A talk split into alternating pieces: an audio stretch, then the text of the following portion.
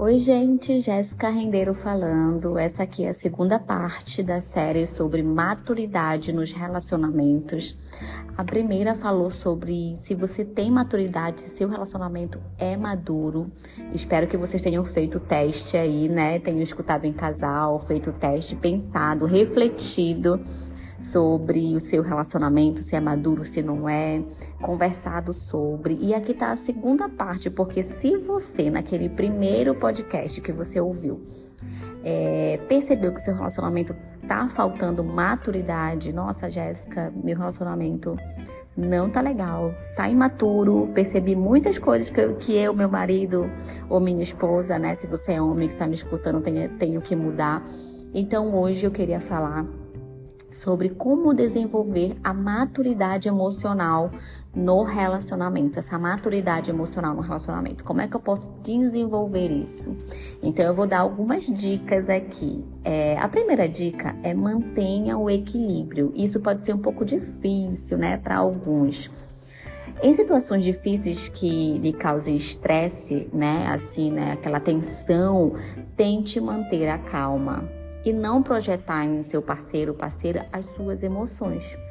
Eu sei que às vezes é difícil. Quando a gente fala, ai, calma, fulano, calma, a gente fica mais estressado, né? E geralmente eu já percebi isso, não sei se vocês já perceberam, que num relacionamento, às vezes um casal é mais equilibrado, digamos assim, do que o outro. Um é mais calmo e o outro nem tanto, né?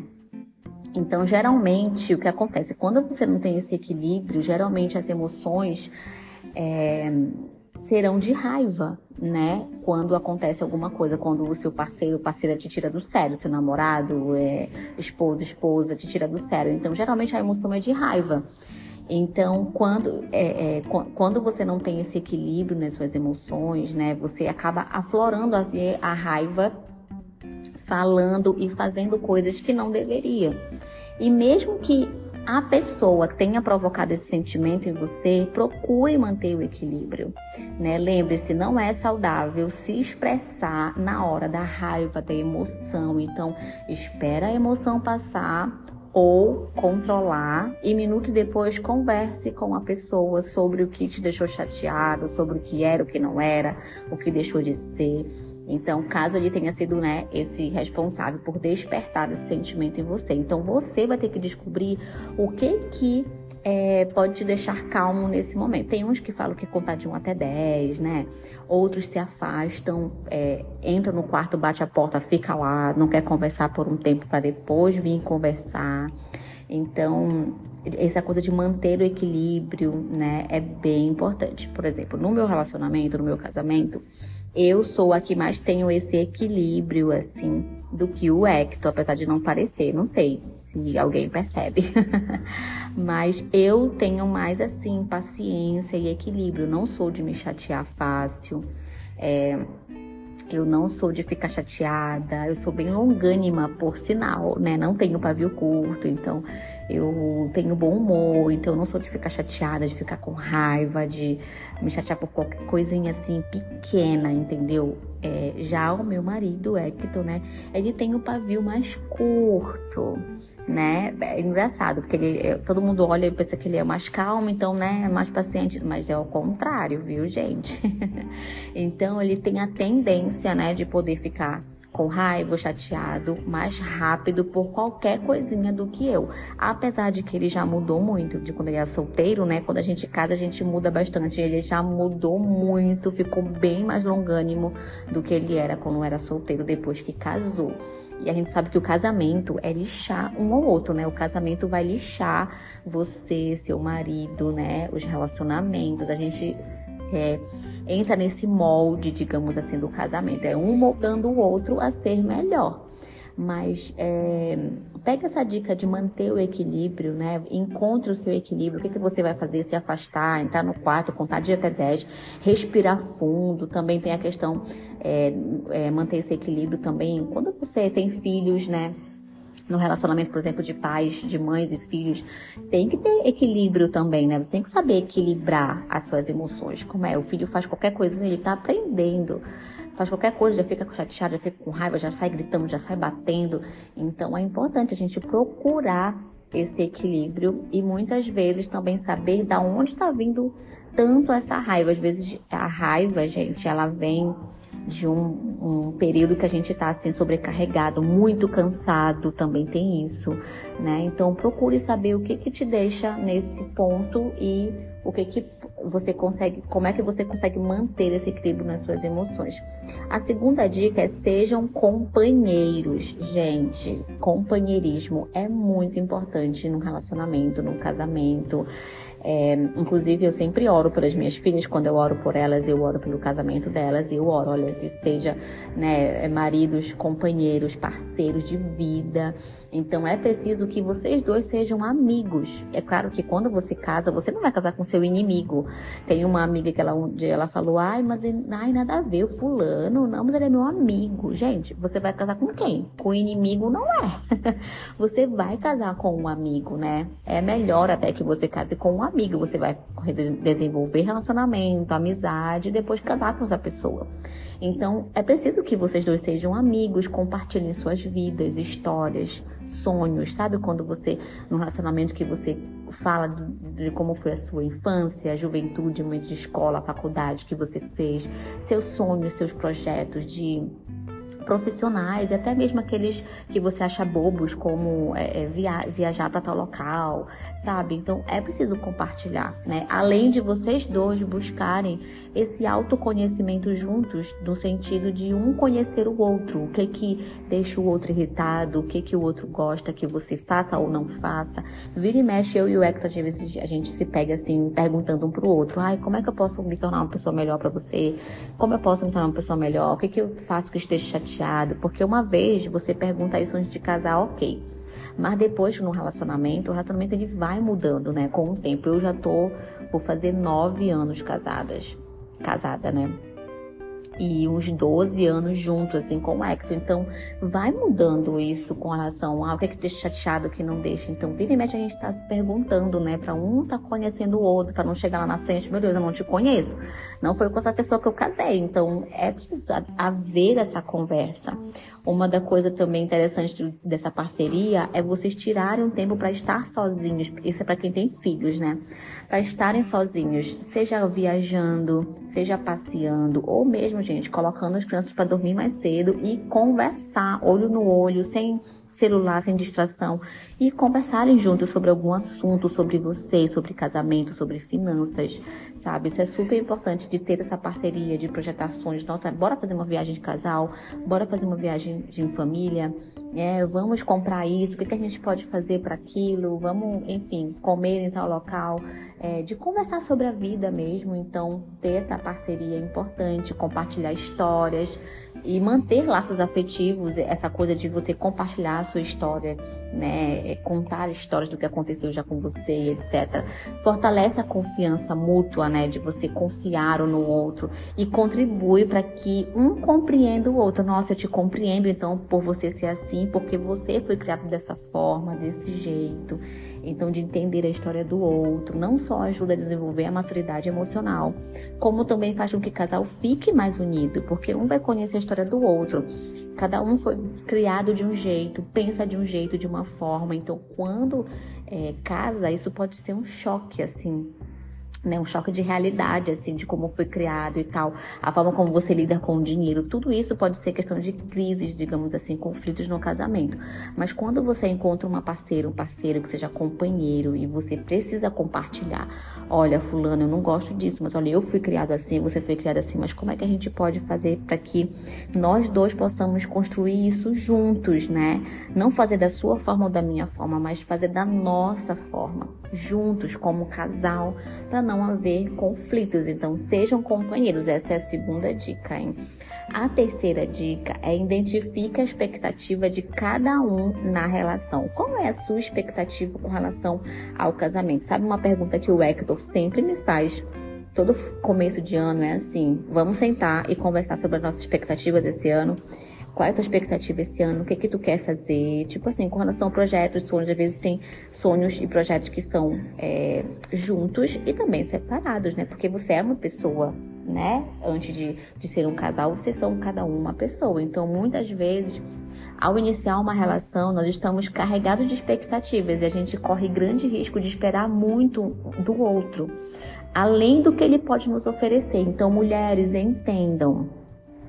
É, o seu marido não é Jesus. Ele não vai poder suprir todas as suas necessidades. Só quem pode te suprir emocionalmente, espiritualmente, sentimentalmente é Deus.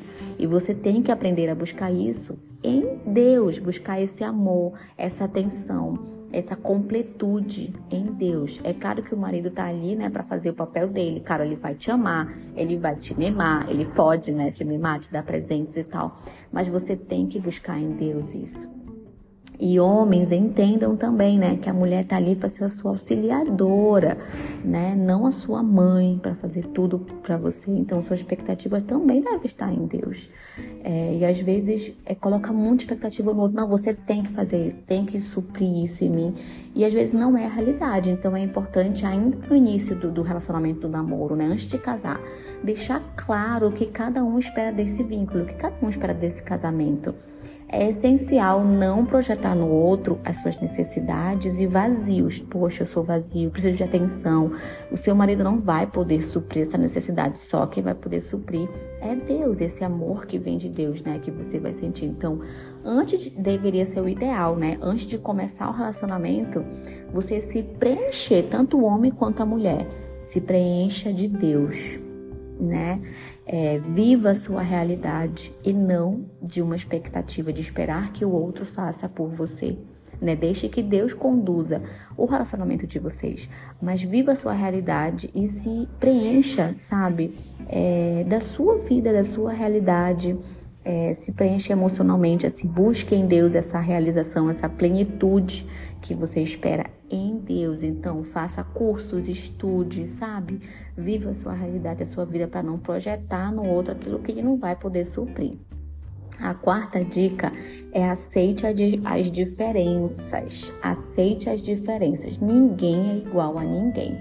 Ninguém vai ser igual do outro. Então, lamento dizer para você, mas não existe cara metade. Né? Às vezes, ai, encontrei minha cara metade, não vai ser igual. Todos nós somos únicos e diferentes, então podemos até ter algo em comum, você pode ter algo em comum, né? Mas ser idêntico é impossível. Então respeite as diferenças do seu parceiro e aprenda a lidar com elas. Algumas coisas nele ou nela podem te incomodar, assim como algumas coisas que você tem, né, pode incomodar ele ou ela. Então converse entre vocês, identifiquem o que é possível mudar e o que não é. E diante disso, né, é, do que não é passível de mudança. Ah, não, isso eu não posso mudar, não tem como. E simplesmente aceite e respeite para evitar desentendimentos. Essa, essa semana agora eu tava é, conversando com umas pessoas e aí uma pessoa falou assim: eles são casados, né? Tem marido e mulher. E aí é, ele falou assim: Olha, é... como foi que ele disse, cara? Ah, tá. Eles têm filhos, né? Então, é marido e mulher e tem filhos. E aí, é... o, o cara, o, o homem falou assim.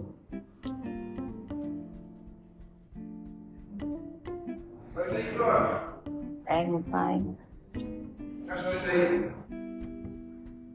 Não, cinco horas. Não, seis horas. Gente, parei rápido aqui para falar. É, e aí, sim, voltando, aceitar as diferenças. Então, o marido, o que, que o marido tava falando? O marido falou assim, que a mulher, ela gosta muito de fazer é, atividade com os, os filhos, né? Com a filha, com outras mulheres, outras mães e os filhos. E ele já não curte muito, né? É homem, não curte muito, tipo assim, se reunir com outras mães para poder brincar. Ele não curte muito. E ela já curte. Ela já curte fazer isso, né? É marcar com as amigas para poder os filhos brincarem juntos. E ele não curte. E ele pegou, falou para ela, falou: "Olha, fulana, ela, ai, porque tu nunca vai para esse encontro, não sei o que ela falou. Olha, fulana, é, eu não gosto muito de sair para brincar, não é muito a minha vibe, eu gosto de fazer outras coisas. Então, assim, você tem que respeitar isso, porque eu não gosto, eu gosto de fazer outra coisa. E com essa conversa, eles conseguiram se resolver e entender. Ela conseguiu entender ele, né, que ele não gostava disso, e, e pronto. E, e aí foi resolvida a situação. Tipo, ela entendeu, né? Não exigiu mais que ele saísse com ela para brincar com as, as mães, amigas de outros filhos e tal. E ele faz o outro papel, né? De pai e tudo mais. Então é importante aceitar diferença. Ele entendeu, olha, você é diferente de mim, né? Então você tem que saber o que, que eu gosto. Já te pergun ele até falou para ela assim: você já se perguntou se eu. Já me perguntou se eu gosto de fazer isso? Isso não é o que eu mais gosto de fazer. Ele foi bem sincero, gente. Num relacionamento é muito importante ser sincero um com o outro. Às vezes a gente não quer ser, ah, vai machucar, não sei o que, gente. Tem que aprender a ser sincero, de falar com sinceridade, falar a verdade, falar a realidade. Enfim. E a dica 5 e a última dica é assuma suas responsabilidades. Então, tanto o homem quanto a mulher têm responsabilidades. Então, é comum que em uma discussão pode ver como isso acontece. Um fica culpando o outro ou justificando seus comportamentos. Ah, eu sou assim por eu ter cozido. Ai, porque a tua culpa é tal.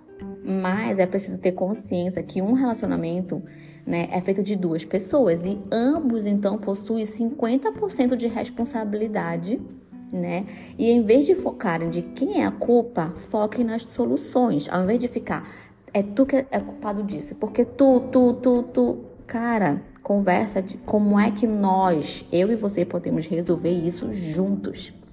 Então, lidar com as emoções, a gente sabe que não é fácil. Mas eu creio, assim, com dedicação, esforço, é possível com a ajuda de Deus também. E o casal que, que se relaciona com Deus, um casal que busca Deus, que lê a Bíblia.